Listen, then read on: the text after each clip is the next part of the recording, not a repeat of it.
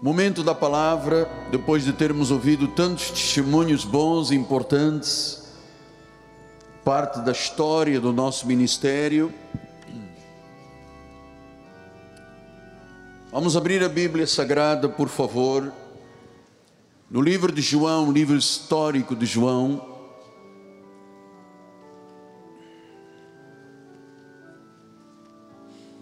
Capítulo número 9 versículos 4 e 5.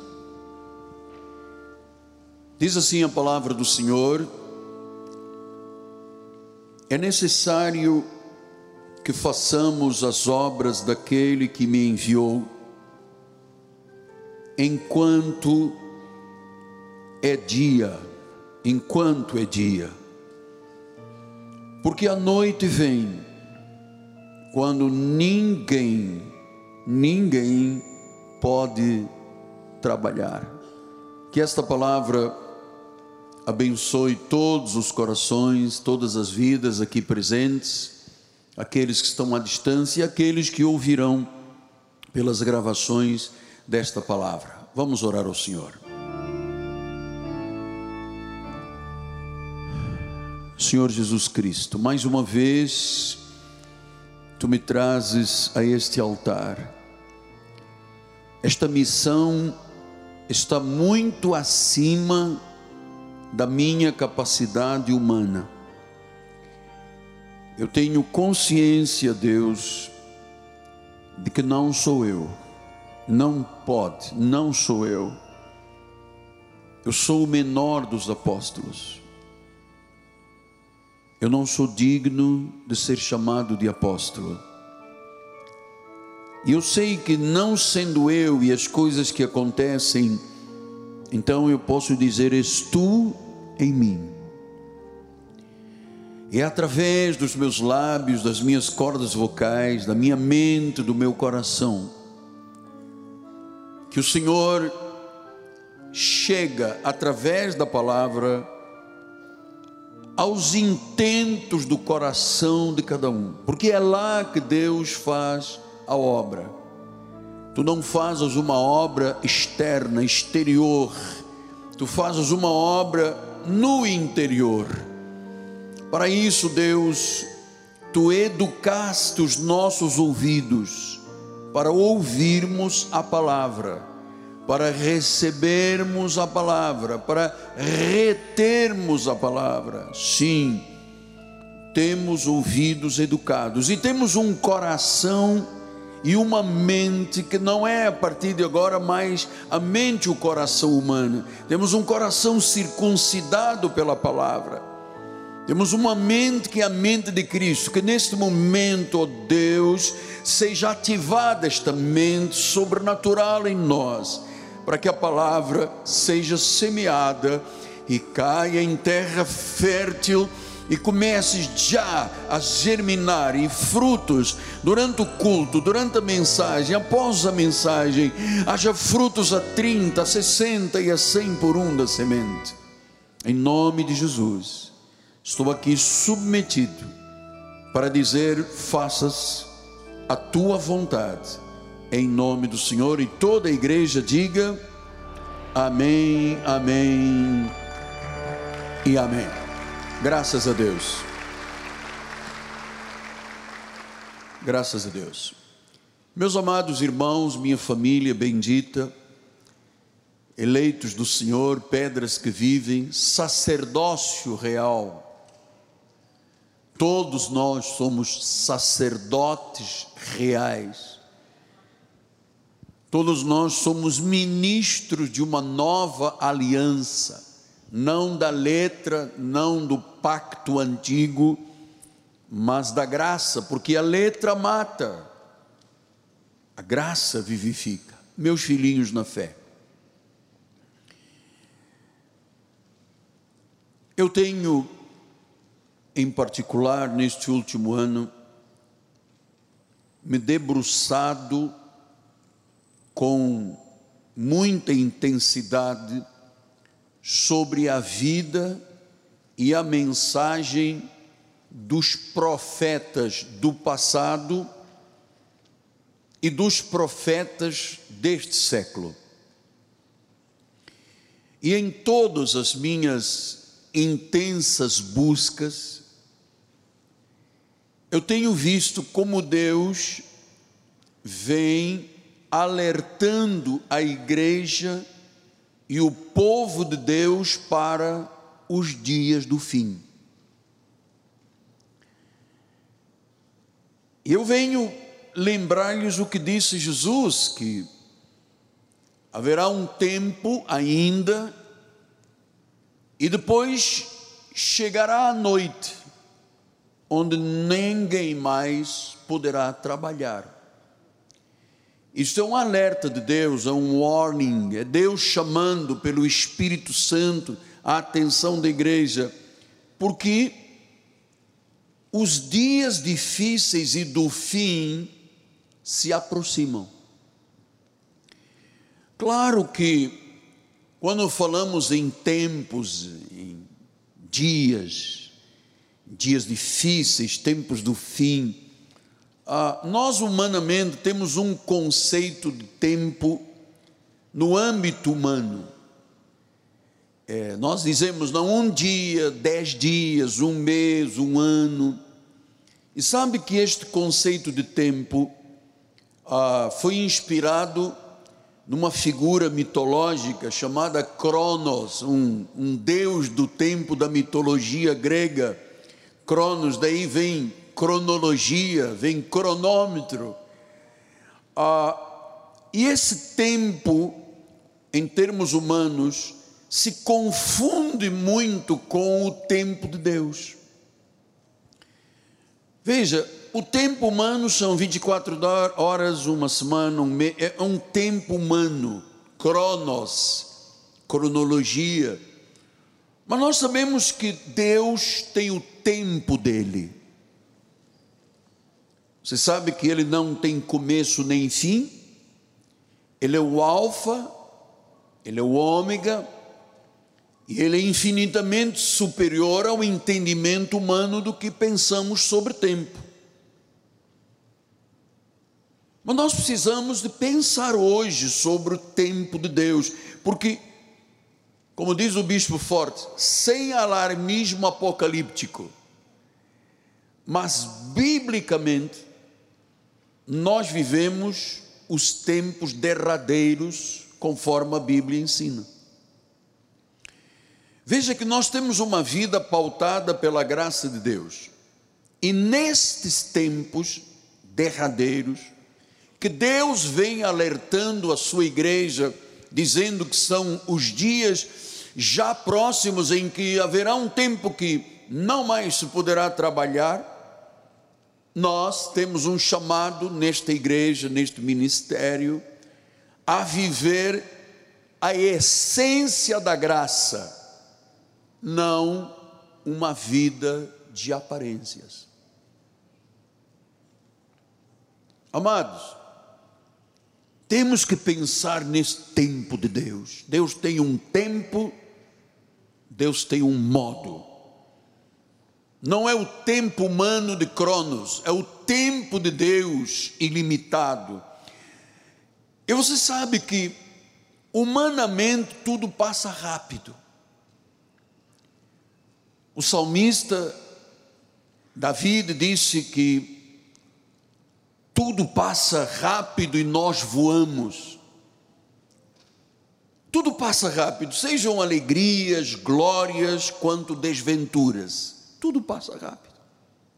Aliás, a expressão do latim sic transit gloria mundi, tudo neste mundo passa rápido.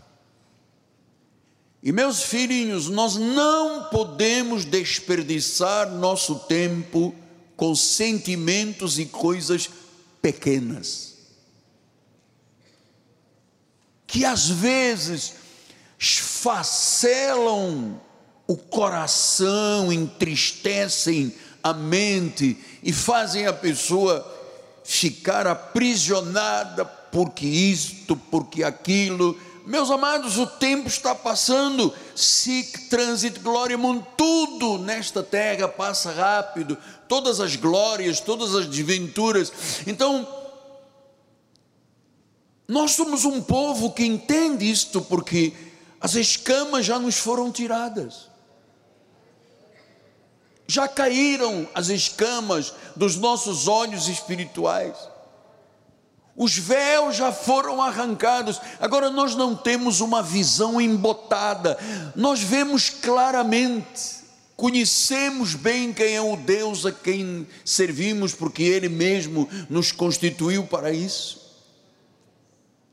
Temos ouvidos educados, por isso eu posso lhe dizer hoje: o tempo urge. O Senhor está divertindo a igreja para dias em que não mais se poderá trabalhar.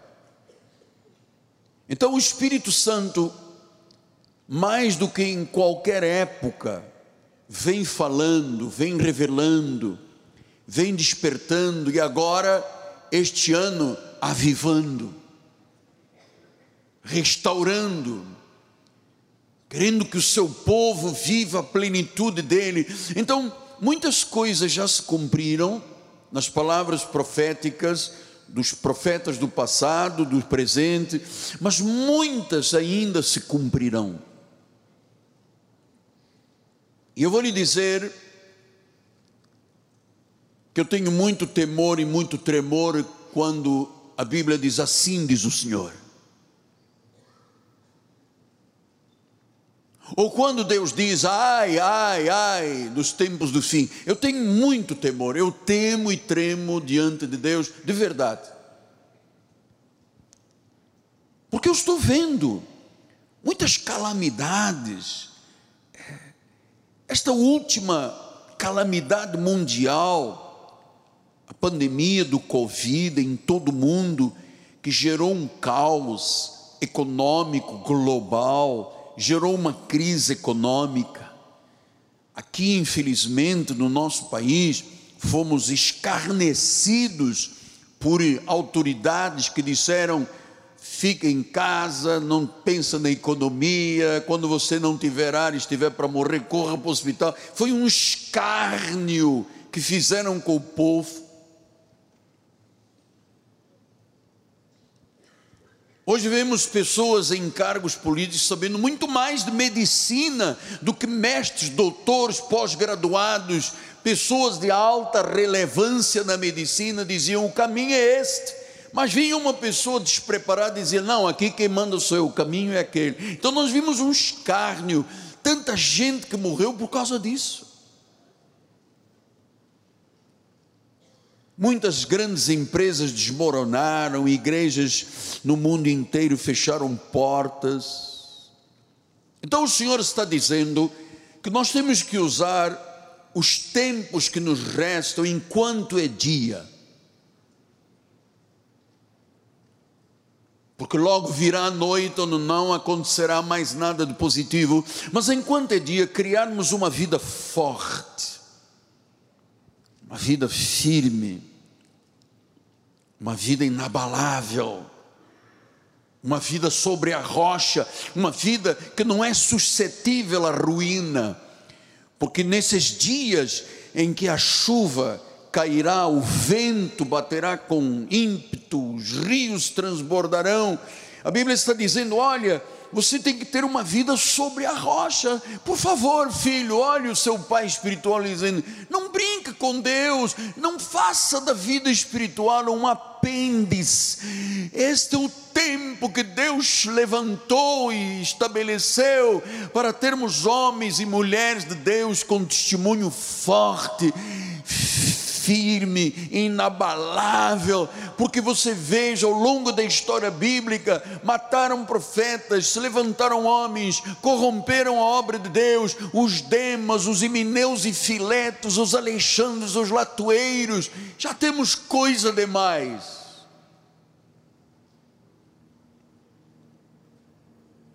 Lembre-se o que o profeta Isaías foi dizer a um rei Ezequias, no capítulo 38 do profeta Isaías, ele disse ao rei: Olha, põe em ordem a tua casa, porque você morrerá e não viverá.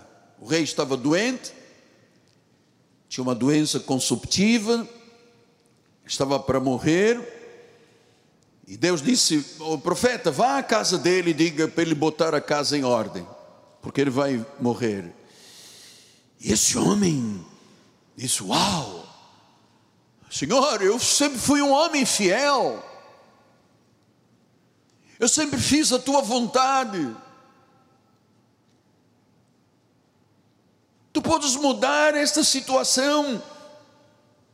É doença de morte, você ouviu o bispo Vicente, e tanta doença, tanta coisa para morrer, e Deus reverteu. E ele disse: Senhor, não posso, eu não, não, eu não, não chegou a minha hora, por favor. Olha como eu tenho te servido, te amado apaixonadamente. Estou usando palavras do meu contexto. E então Deus disse ao profeta Isaías: Volta lá e diz que eu vou lhe acrescentar mais 15 anos e eu vou derrotar os inimigos dele. Põe a casa em ordem. Põe a casa em ordem, porque você não sabe quando chegará a noite em que não se poderá mais trabalhar. Põe a tua casa em ordem. Pastor, eu tenho um projeto de oração faz tempo. Eu venho desde 1922 dizendo: eu vou orar todos os dias. Se passaram alguns anos e ainda não consegui colocar, põe a tua vida em ordem de oração. Você quer ser vencedor? Você quer ver Deus abrir portas? Você quer ver Deus agir? Põe a tua casa em ordem. Os teus dízimos. Você vai ouvir a galera gritar, chiar, espernear. Você vai ouvir pessoas que você diz: é inconcebível que você. Amado, põe a tua vida em ordem. Olha o tempo. Seek, transit, glória, mundo, tudo passa. E às vezes você está postergando, adiando, empurrando, postergando dizendo: não, um dia, quando as coisas melhorarem, quando, haverá um tempo, não vai mais haver tempo de trabalho, porque o dia se acabou. Põe a tua casa em ordem nas finanças, na oração, nas tuas relações interpessoais. Quantas vezes se mantém uma relação tensa dentro de casa, mulher contra marido, marido contra mulher, família, ponha em ordem a tua família, ponha em ordem os teus negócios, ponha em ordem a tua vida espiritual. Não dividas um pé na igreja, um pé no mundo. Ou você ama a Deus apaixonadamente e se entrega sem limitações, incondicionalmente, ou você vai ver o mundo te esmagar, que o mundo tem essa possibilidade. Põe em ordem a tua casa.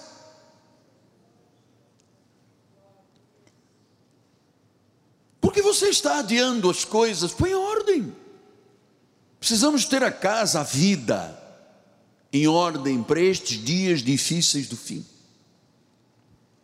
Veja que até a natureza tem se revelado nestes tempos. Mudanças naturais inexplicáveis chuvas, tempestades.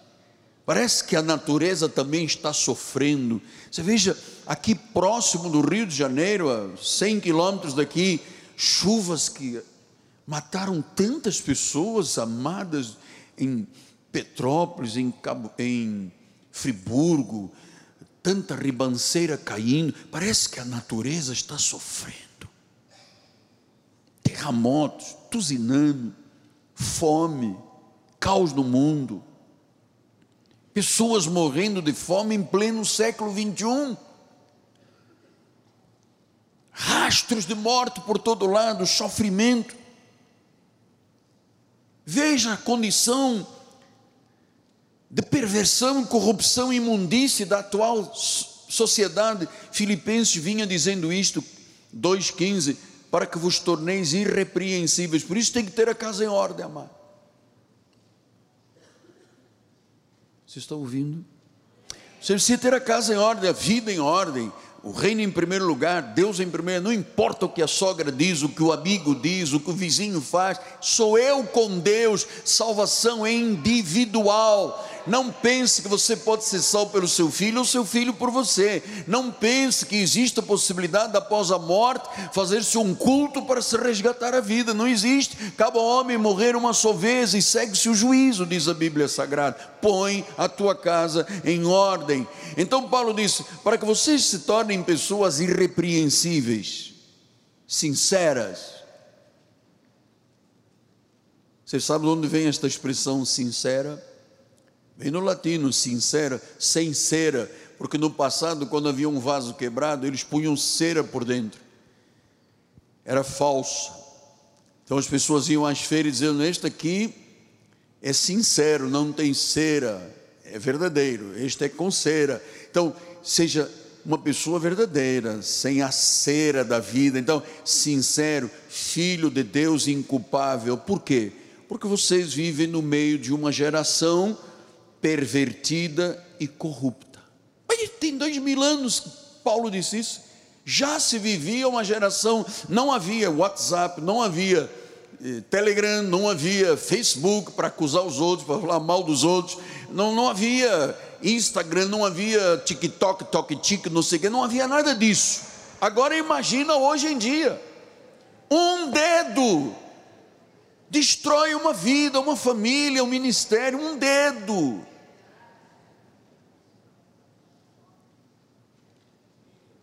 Tinha uma geração pervertida. E ele disse: se você for irrepreensível, tiver a casa arrumada, sincero, filho de Deus, inculpável, sem culpa, você vai poder resplandecer como um luzeiro no mundo.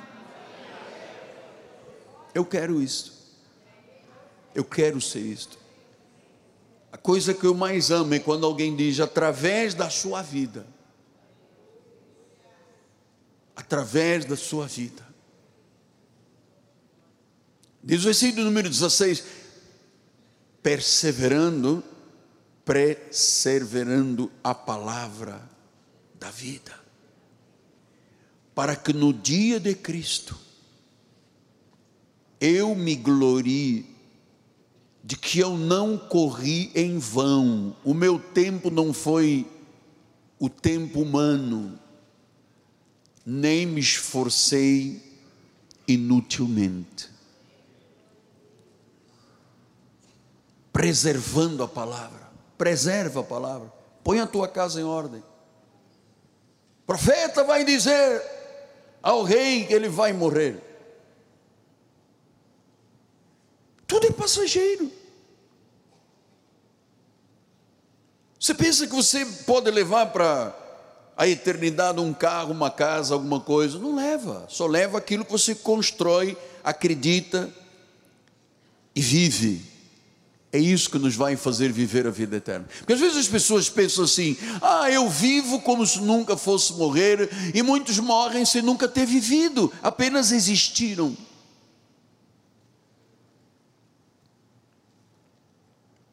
Preservando a palavra.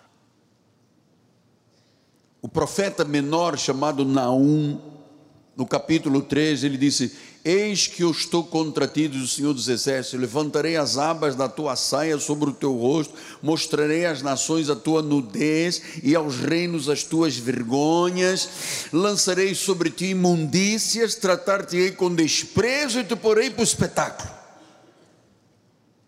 É assim que está acontecendo na sociedade.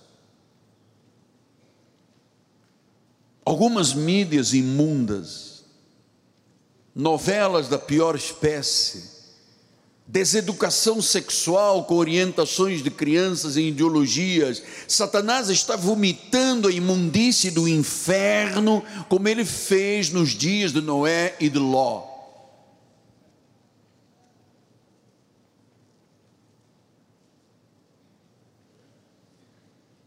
Aí vem situações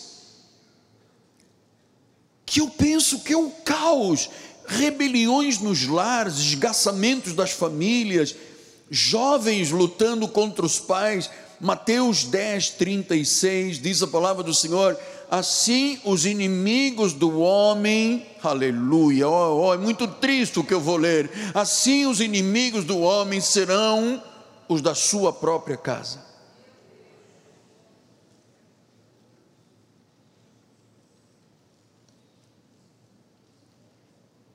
Família para nós é o bem maior. Os valores da família, do cristianismo, são lei pétreas, nós não podemos mudar as regras que Deus estabeleceu para a família. Agora, pessoas vivendo na mesma casa como inimigos, o álcool dominando, a droga, a violência física, a violência sexual, verbal. Vocês sabem, eu sou assinante de um instituto de pesquisas mundial, e George Barnes, e ele disse que fizeram uma pesquisa em vários países com jovens a respeito das relações pais com filhos. 45% dos jovens no mundo disseram: Eu odeio meus pais.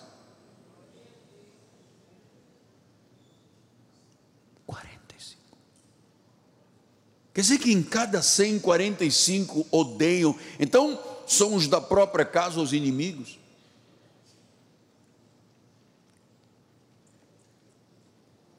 Então nós começamos a perceber que realmente há um tempo que Deus vem alertando, especialmente nestes últimos anos, uma perseguição aos crentes, às igrejas. Todo crente fiel, você ouviu o que os, todos os líderes disseram? Lutas. Todos os crentes fiéis são perseguidos. João 15, 19, 20 diz: Se vós fosseis do mundo, o mundo amaria o que era seu, mas como vocês não são do mundo, pelo contrário, dele vos escolhi, por isso o mundo vos odeia.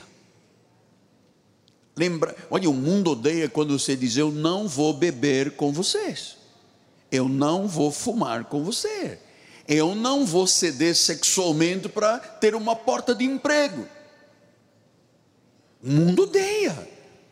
Versículo número 20 diz: Lembrai-vos da palavra que eu vos disse: Não é um servo maior que o seu senhor. Se me perseguiram a mim, hum, também perseguirão a vós outros. Se guardaram a minha palavra, também guardarão a vós. Então, é, esta é a realidade deste mundo. Por isso é que Deus está dizendo: põe a tua casa em ordem, porque haverá um tempo que não se poderá mais trabalhar, chegará a noite. Mateus 10, 21 e 22 disse: Um irmão entregará à morte o outro irmão. Eu, o pai ao filho, a morte. O pai matará filho, os filhos se levantarão contra os pais, os matarão. Irmão, isso é uma incrível esta palavra Ontem, ontem, eu acho que há uns quatro dias atrás, talvez, acho que um polícia militar estava em problemas com a esposa, foi matou a esposa, matou duas filhas, depois foi na casa, matou outro filho, depois matou a mãe, depois matou não sei quem, depois se matou e nove pessoas. Deus, meu Deus. Deus, meu Deus. Põe a tua casa em ordem. Não procrastina, não adia. A tua casa em ordem. Mas eu creio que estas perseguições, estas lutas, vão começar a separar os verdadeiros crentes dos falsos crentes. O justo do injusto. Porque o verdadeiro crente, ele pode passar e passa, e passamos todos por provações, por lutas, por ventos, por tempestade, mas mantém a sua confissão. O falso, o vento leva. Foi isso que o Salmo 1 disse. Quem tem prazer na lei do Senhor e nela medita de dia e de noite será como uma árvore plantada junto à corrente d'águas que no devido tempo dá o seu fruto, a folhagem não murcha, tudo quanto faz será bem sucedido. Mas ele diz: há pessoas ímpias que não são assim, são, porém, como palha que o vento dispersa.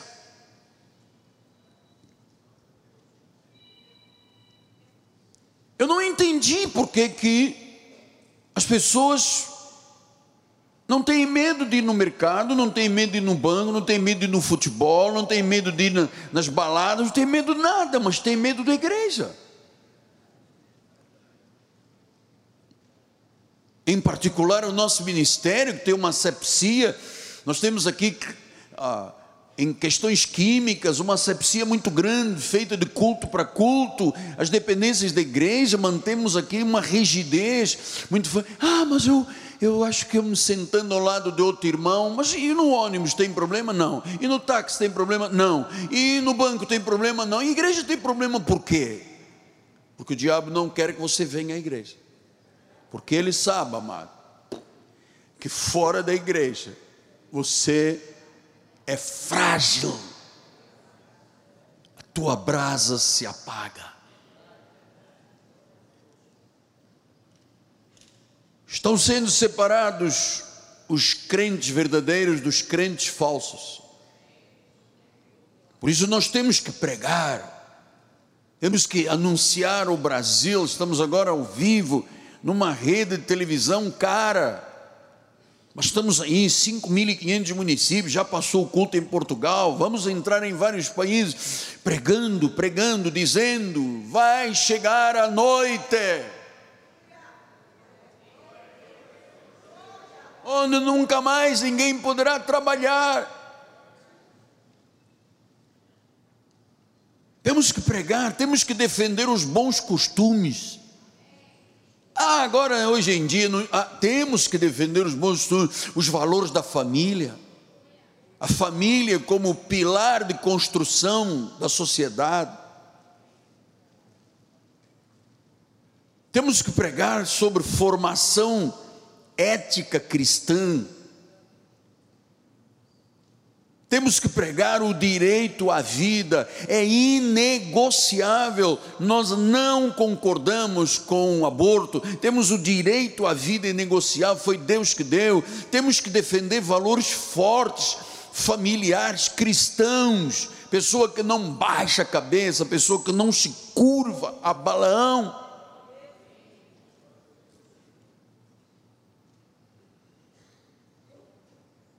Temos que pregar o amor a Cristo, a igreja, a família, a pátria. Somos contra todas as tentativas de se destruir o nosso país. Temos que pregar o caminho de Cristo para a salvação.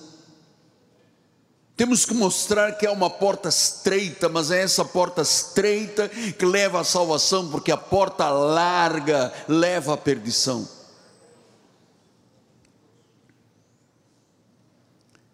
2 Timóteo 3,12.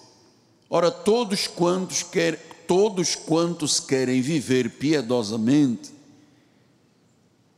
em Cristo, quer viver Bíblia, não ceder a nenhum apelo do mundo, você quer viver Bíblia, você vai ser perseguido. Deus te anunciou, isto é uma profecia. Eu não te contei, quando eu fui ordenado ao ministério, eu achava que isto aqui era um glamour. Não tinha ideia o que era o antes e o depois, nem o por trás dos panos.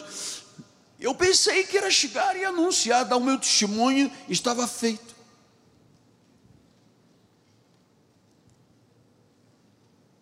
Quer viver piedosamente, sendo fiel, dizimista, contribuindo, pensando na salvação de vidas, no corpo de Cristo, no culto da igreja, nos irmãos, no dividir a vida, ser generoso, não mudar a confissão quando te perguntam no emprego ou dizem no emprego, se você é cristão ou crente, cuidado, aqui você passa risco, e você diz, maior é aquele que está em mim, não abre mão e não mente, não, sabe? Você vai sofrer perseguições. Há uma onda de perseguição contra a Bíblia, contra os fiéis. Há um projeto de muitos políticos pagos pelo povo, eleitos, que depois viram as costas do povo, estão fazendo leis que querem acabar com a liberdade religiosa do nosso país.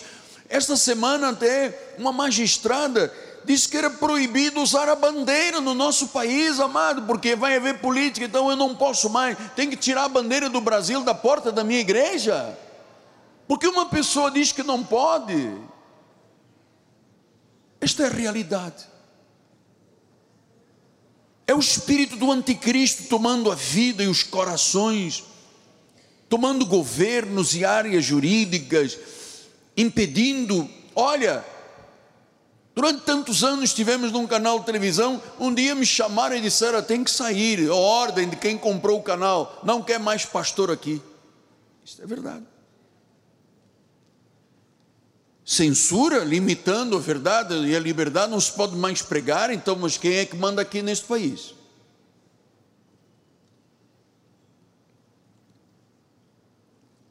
Até o Papa de Roma, que diz que quer unir os católicos ecumênicos e os liberais evangélicos, quer uni-los politicamente para serem uma força religiosa, politicamente. Eu vou dizer com autoridade com verdade: essas pessoas usam o nome de Cristo, mas são anticristo. Tem a aparência que estão vivos e estão mortos.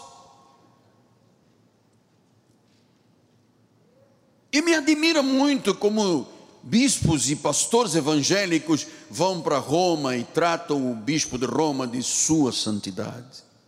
Santidade é Jesus. O homem é pó, passa. A glória ou a desventura passa.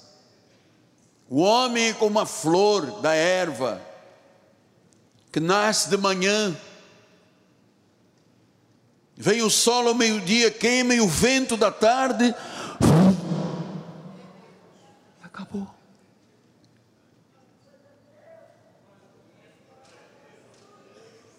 Então, louve, louve, louve, louve. Então, nós estamos vendo líderes se curvando ao que Deus condena. Deus condena a idolatria, Deus condena o culto ao homem, Deus condena a infalibilidade do papai. Aí vão os líderes e dizem: Nós nos curvamos à sua santidade. Eu jamais me curvaria diante de um homem, jamais me curvaria. O meu Senhor se chama Jesus Cristo. Foi Ele que deu a sua vida em meu lugar e em teu lugar, na cruz do Calvário, no Gólgota. Foi Ele, foi Ele que derramou o seu sangue, foi Ele o justo que se fez injusto para que o injusto se tornasse justo, foi o sangue derramado, foi o pacto quando Ele disse: Está consumado, foi Ele a Ele a glória, a honra, o louvor, o império, a força, a majestade. Somente Ele é digno de louvor, adoração, prostração, joelho no chão, rosto no pó. Só Ele é digno. Aleluia, aleluia. Põe a tua casa em ordem, põe a tua casa em ordem.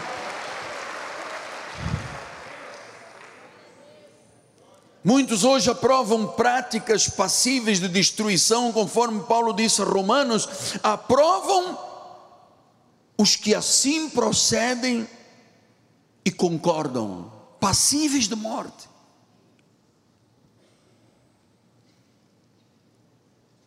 Ordenar uma pessoa que contraria a sua biologia, a sua vida, que Deus disse é homem, é mulher, e vamos contrariar, ainda vamos ordenar os ministérios e vamos revesti-los de autoridade. Eles têm o direito de contestar a Bíblia perversamente, introduzindo conceitos de amor que Deus não estabeleceu, ou conceitos de sodomia, como se fosse algo aceitável por Deus.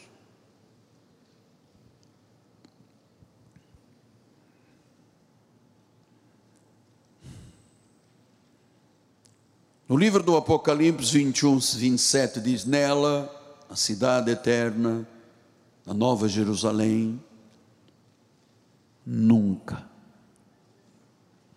jamais. Oi, quem está dizendo nunca, jamais, Não é o Miguel Ângelo, não entre no chat e diga que eu estou criando uma Bíblia. Nela nunca jamais penetrará coisa alguma contaminada. Não vai viver a vida eterna o que pratica abominação, o mentiroso. Só vai penetrar na Nova Jerusalém os inscritos no livro da vida e do Cordeiro. Eu queria ouvir um glória, amado. Você vai estar lá, eu vou estar lá, a igreja de Jesus, a noiva vai estar lá. Versículo número 8. Quanto, porém, aos covardes, quanta gente mostrou a sua covardia neste tempo, amado.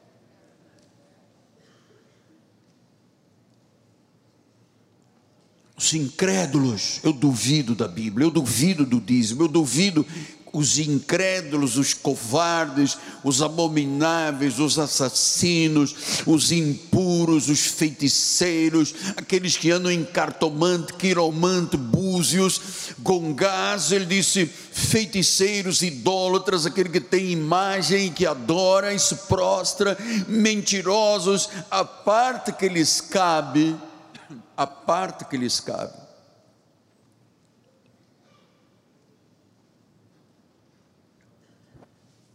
Quer dizer que tem uma parte para os justos e uma parte para os injustos? Sim.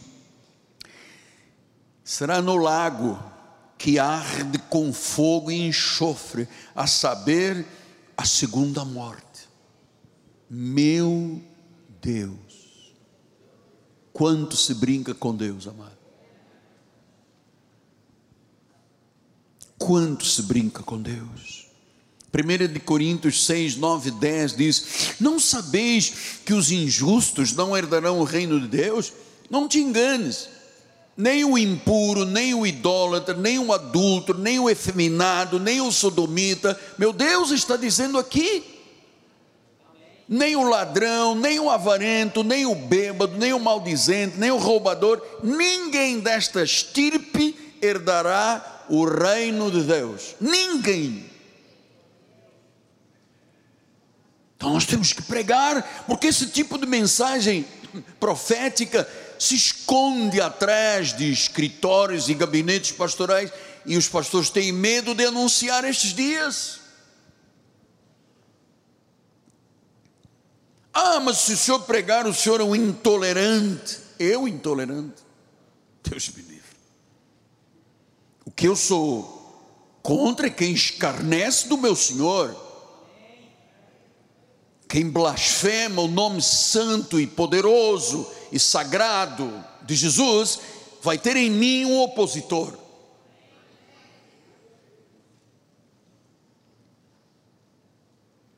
Hoje, em muitos lugares, em vez de se adorar o Criador, se adora a criatura.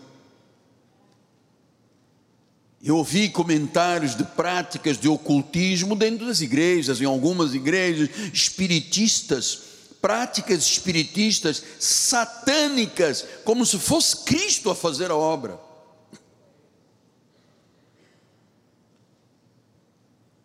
Segundo de Coríntios 11, 13 a 15, disse, tais são os falsos apóstolos, obreiros fraudulentos, transformando-se em apóstolos de Cristo, são obreiros fraudulentos, mas depois aparecem como apóstolos de Cristo. E não é de admirar, porque o próprio Satanás se transforma em anjo de luz.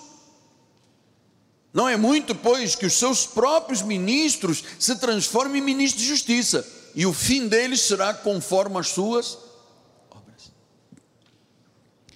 Qual é o objetivo de tudo isso? Tentar enganar, se possível, os escolhidos. E qual é o escolhido que é facilmente preso e enganado? Quem não tem conhecimento. Portanto, segure-se firme no seu lugar. Não, mas já está em 45 minutos. Aguenta, amado. Nós estamos construindo a tua vida, o teu futuro, a tua eternidade, a tua família, a tua vida. É a palavra, é a palavra, é a palavra que dá vida, é a palavra que liberta, é a palavra que transforma, é a palavra, é a palavra, é a palavra. Aleluia!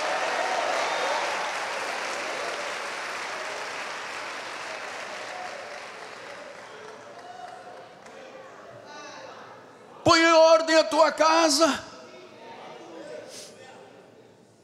Confiamos e cremos em Jesus, na palavra sagrada, somos os verdadeiros adoradores que adoram a Deus em espírito e em verdade. É verdade. Nós temos vigilância, estamos atentos com as perseguições, porque às vezes somos da própria casa.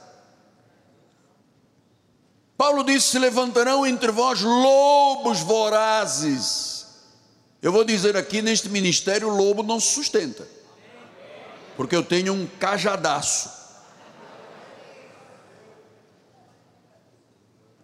João 9,4 É necessário que façamos as obras daquele que me enviou enquanto é dia. Ainda estamos no enquanto é dia. Ainda temos liberdade. Podemos entrar na igreja, cantar, louvar, estudar, voltar para casa na pandemia puseram aí um carro da CEOP, cheio de 12 homens para tentar me prender aqui. Já era um sinal de Deus. Mas, graças a Deus ainda temos, por enquanto ainda é dia no nosso país, amado. Mas vem a noite. E o Senhor está dizendo que a noite vem. Não vai poder mais ninguém trabalhar. Acabou. Então nós insistimos com a pregação do verdadeiro Evangelho, mesmo estando diariamente debaixo de ataques, pessoas ridicularizam o meu nome, a minha pessoa. Não tenho muita preocupação com isto, mas blasfema o sagrado, isto tem desagradado a Cristo, isto profana o seu sangue, isto ultraja o Espírito da graça, e eu sei que esses ataques estão glorificando quem? O próprio diabo.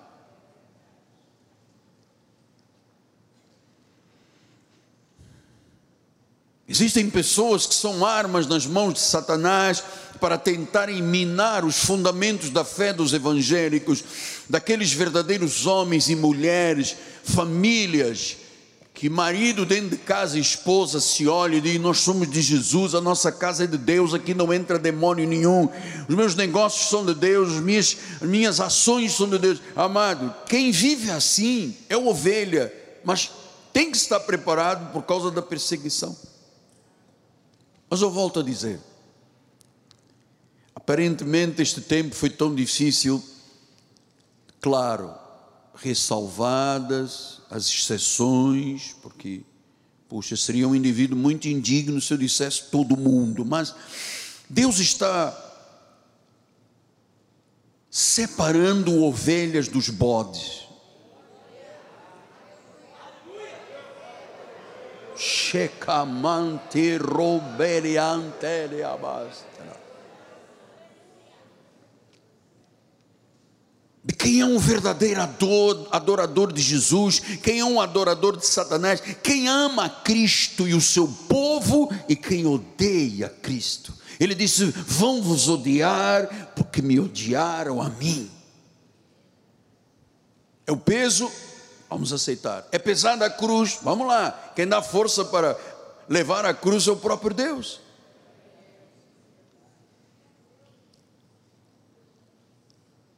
Veja, ao longo desta jornada de 43 anos, quantas pessoas passaram por aqui que pareciam que eram de Deus, salvas, regeneradas, depois se desviaram, foram para o centro, foram para adorar demônios, começaram a a confrontar a Bíblia, confrontar a fé, a atacar.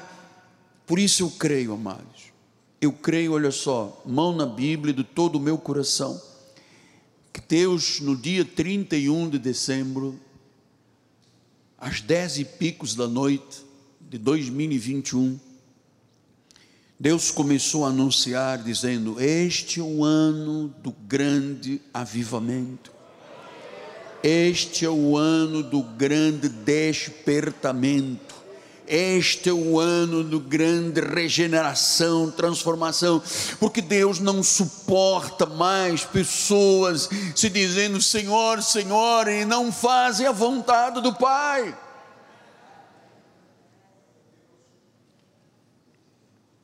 É um avivamento. O Espírito de Deus está liderando esse trabalho, conforme Joel disse, o profeta: derramarei do meu espírito sobre toda a carne, jovens e velhos sonharão, terão visões, portas se abrirão sobrenaturalmente em todas as nações, e então virá o fim. Eu quero ser usado por Deus. Eu quero com você, não é eu sozinho, é com você, nós sermos usados por Deus para alcançar milhões de pessoas mesmo com as lutas, mesmo com as adversidades, mesmo com as mentiras, mesmo tudo que está aí anunciado na Bíblia, eu quero, eu quero, eu quero, Senhor, eu não teria razão para estar aqui se não fosse esse amor, essa paixão, esse, esse, essa ligação íntima que eu tenho contigo desde o dia que eu estava lá morrendo, apodrecendo na cama de um hospital.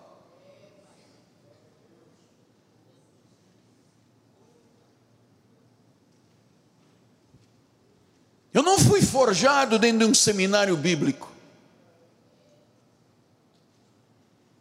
Eu fui forjado dentro de um seminário chamado CTI.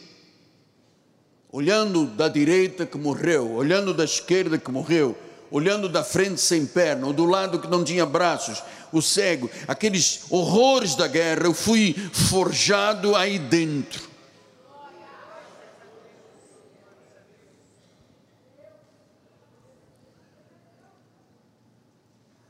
Porque eu sabia, ou pelo menos imaginava, quando essa senhora, o anjo diz: Você será um pregador que levará a palavra de Deus à volta do mundo. Eu disse: Meu Deus, o que, que é isto?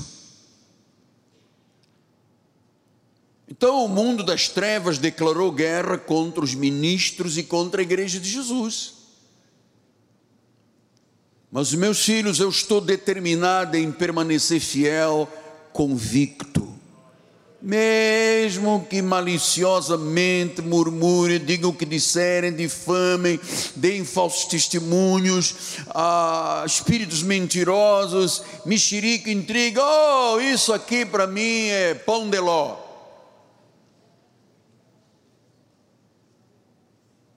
Eu quero que você, junto ao seu apóstolo, shoulder to shoulder, ombro a ombro, Sejamos pregadores, eu aqui com a teologia da graça, você com o conhecimento recebido, com o seu testemunho, fale, inste a tempo, fora do tempo, diga o que Jesus fez na tua vida, seja um pregador da realidade de vida que você tem hoje. Nós cremos na volta de Jesus, nós cremos no juízo final Lucas 21, 28, ele diz: Ora, ao começarem estas coisas a suceder, exultai, erguei a vossa cabeça, porque a vossa redenção se aproxima. Crente tem que andar de cabeça erguida.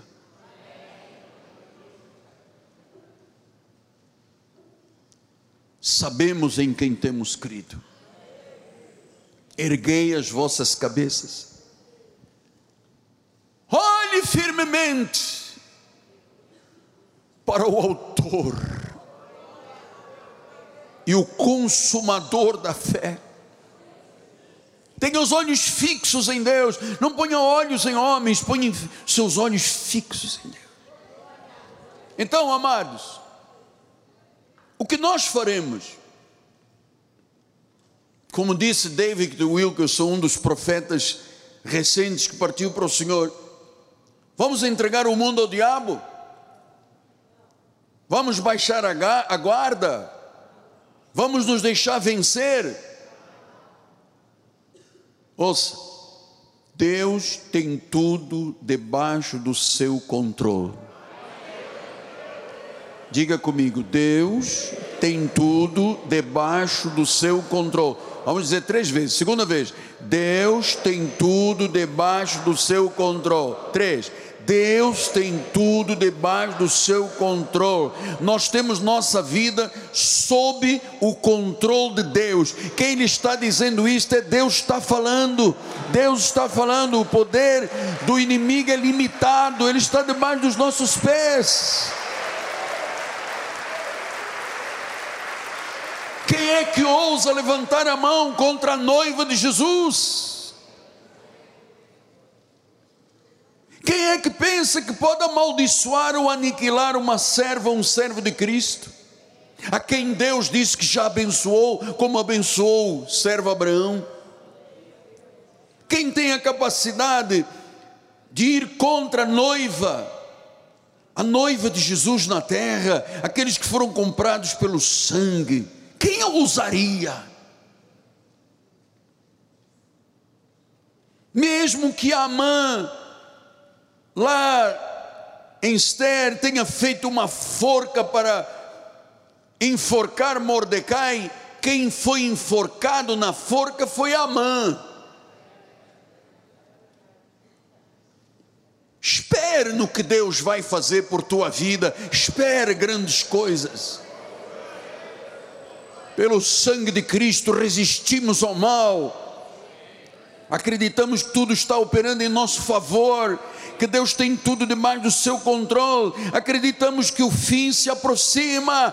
Não vamos nos acomodar. Deus está falando: ponha a sua casa em ordem. Ponha a sua casa em ordem. Ponha a sua casa em ordem.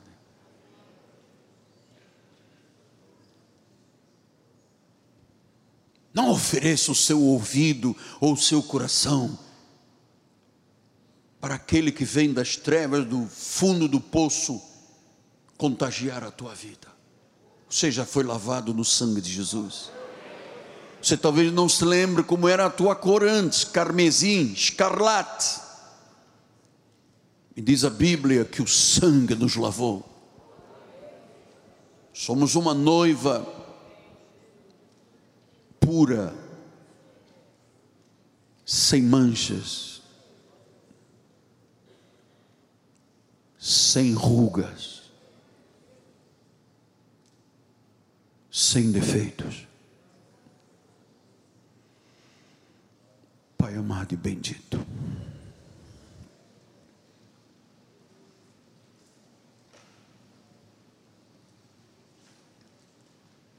Pai amado e bendito.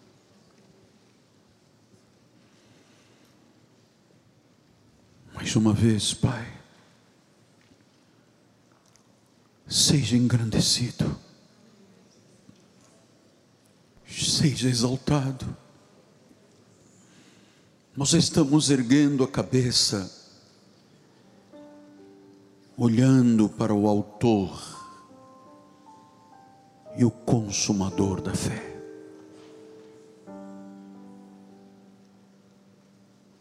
Sabemos que ainda é dia, mas logo se aproximará a noite. Sabemos que é verdade. Sic transit gloria mundi.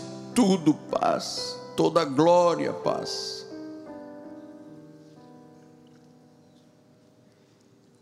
A glória que fica Cristo em nós. A esperança da glória. O Cristo que nos deu um evangelho que ele chamou de poder O Cristo que disse: Não te envergonhes do meu evangelho, é o poder de Deus para a salvação.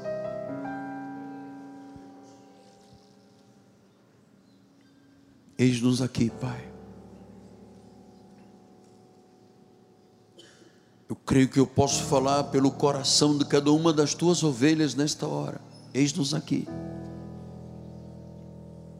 Usa-nos, Pai enquanto é dia. Usa-nos, Pai,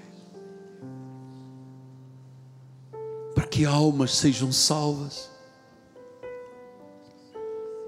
Do outro lado, há tantas pessoas querendo morrer, tanta violência dentro de casa, tanto alcoolismo, tanta guerra, filhos contra pais, pais contra filhos. Estamos aí hoje perante sete guerras no mundo. Ontem, três mísseis destruíram uma cidade inteira na Ucrânia. Estamos aí diante de um fim que se aproxima, Pai.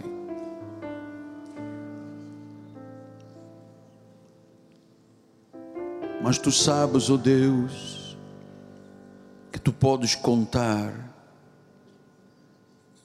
com os eleitos que tu separaste neste ministério.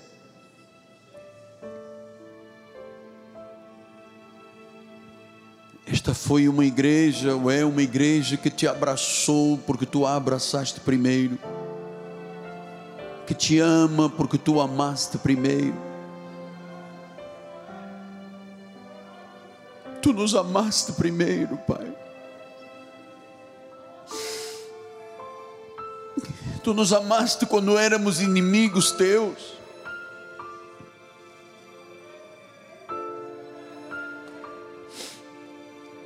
Paulo disse muito mais agora que fomos reconciliados contigo.